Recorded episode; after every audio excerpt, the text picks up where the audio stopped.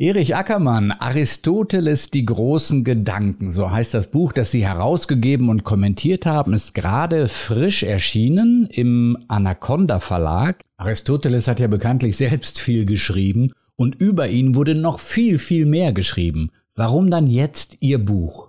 Ich, ich habe versucht, jetzt Aristoteles nicht nur für die Fachwelt darzustellen, also nicht nur auf einer rein wissenschaftlichen Basis zu bringen, sondern die schier unglaubliche Vielfalt seiner Gedanken, seiner großen Gedanken, so haben wir es formuliert, in einem Werk zusammenzufassen.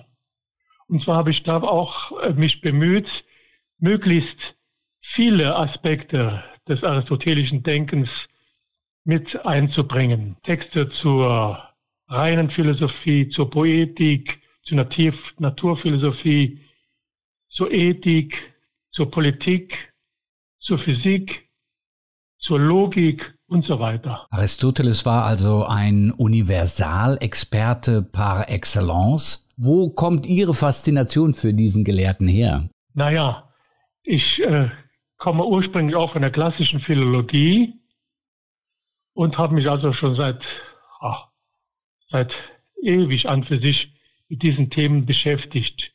Und mein Hauptthema das ich auch in meiner Dissertation ausgeführt habe, ging über den Epikureismus.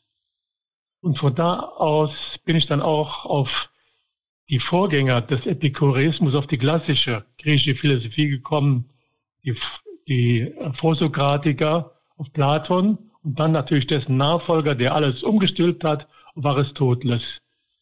Und äh, am Anfang habe ich vor dem Wust aller Gedanken Aristoteles überhaupt nicht verstanden aus dem Nachhinein bin ich dann nach und nach eingestiegen und habe mich eingelesen. Und mein Ziel war es, halt Aristoteles auch, sagen wir es mal, einem üblichen Publikum vorzuführen, weil ich mir klar bin, dass einige Aspekte seines Werkes, vor allen Dingen der Logik, auch der Physik, so unverständlich sind auch heute noch für Fachleute unverständlich sind, dass sie zu verschiedenen Interpretationen Anlass geben. Wenn er denn so kompliziert schreibt, warum ist er dann so wichtig für uns? Weil sich die allergrößten Philosophen im Nachhinein auf ihn gestürzt haben und seine Lehre an für sich dazu benutzt haben, ihr eigenes Lehrgebäude wieder auszuweiten. Denn nach Aristoteles endet ja die klassische griechische Philosophie und es beginnt der Hellenismus, was natürlich auch äh, mit der Geschichte zu tun hat, dass eben die alte griechische Polis nach Alexander dem Großen zusammengefallen ist und zu einem großen ökumenischen Werk geworden ist.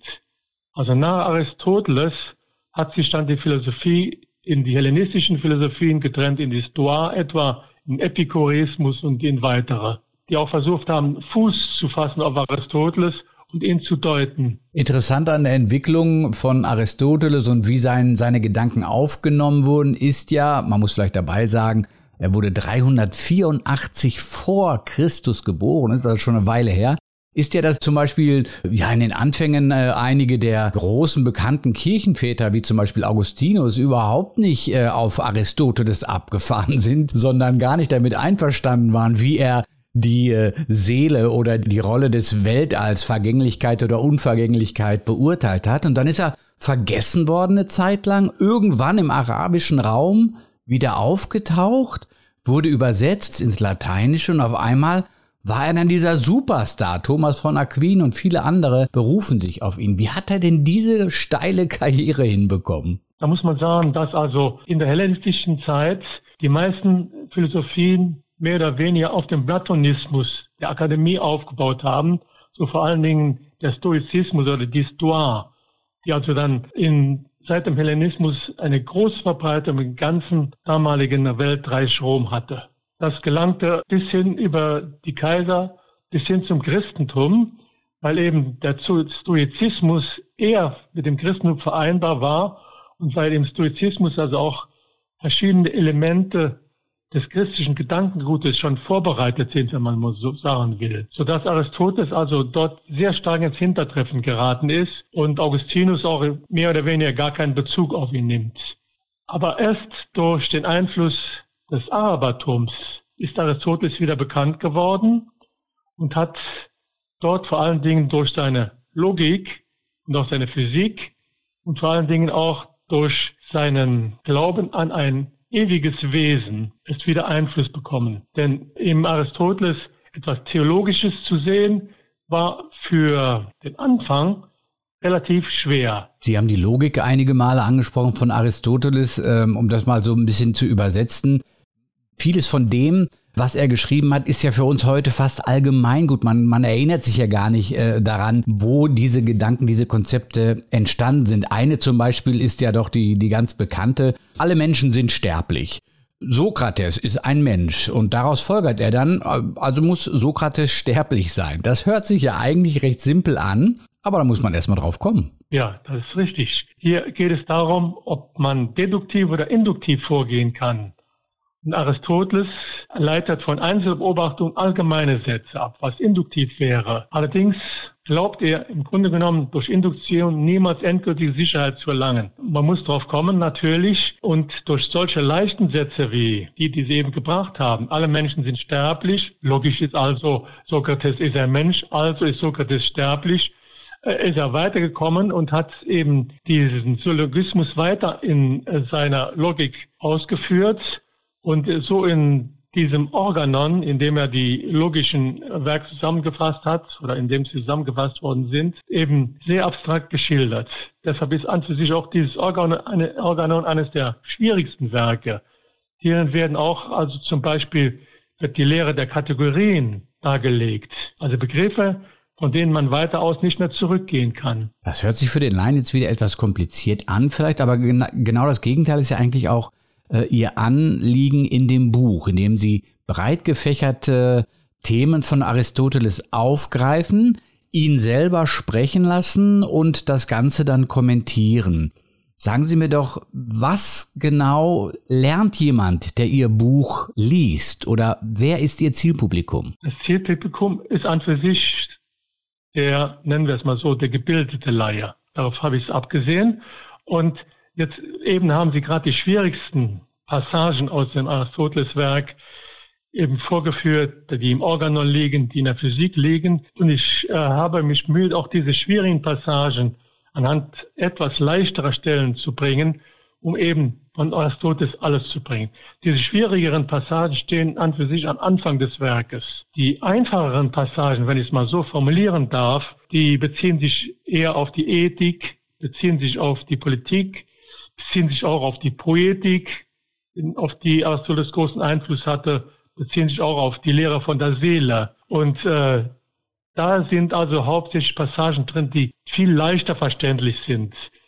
Wenn man also das Buch zur Hand nimmt und vom Anfang an zu lesen beginnt, dann könnte man also schier vielleicht verzweifeln an diesen schwierigsten Passagen.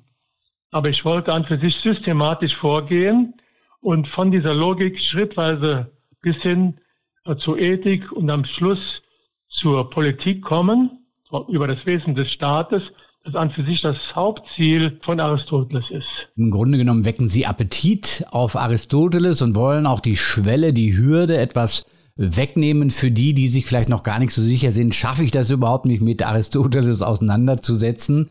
Vielleicht können Sie ähm, einmal kurz sagen, wo kommt die Gedankenwelt von Aristoteles? Wo sind die großen Gedanken von ihm in unserer heutigen Zeit eigentlich gegenwärtig? Wo treffen wir ihn in unserem Leben? Ich denke, der Einfluss der Ethik, die Frage nach dem, was Glück ist, das ist heute noch eine große Frage, die überall gestellt wird. Und wenn man ja auch die Titel verschiedener Werke, die heute auf dem Markt sind, sich in Augenschein nimmt, dann ist also diese Frage, was ist eigentlich Glück, was bringt das, was so des Eudaimonia, das die Glückseligkeit nennt. Was bringt das eigentlich für den Menschen?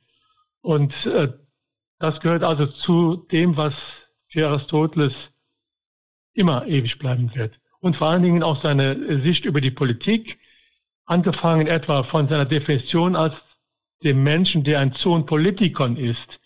Also man kann natürlich auch sagen ein politisches Wesen, aber eigentlich, eigentlich heißt es Politikon ein Wesen, das ohne die Gemeinschaft nicht existieren kann. Das ist also heute auch in der Staatsphilosophie noch eine große Frage. ob eben der Mensch, die, die Menschen sich zusammengeschlossen haben aus diesem, aus einem inneren Trieb des Menschen selber oder ob es utilitaristische Ziele waren, die die Staaten haben gründen lassen. Also wer Interesse daran hat, mehr über sein eigenes äh, und das Glück allgemein hin zu erfahren, dem empfehlen wir dieses Buch auf jeden Fall, denn Aristoteles hat eine ganze Menge dazu geschrieben, was Glück, Glückseligkeit, ein glückliches Leben ausmacht. Und da geht es eben nicht immer um die Frage, was bin ich, was will ich werden, sondern wie bin ich, wie will ich werden, was für ein Leben möchte ich führen.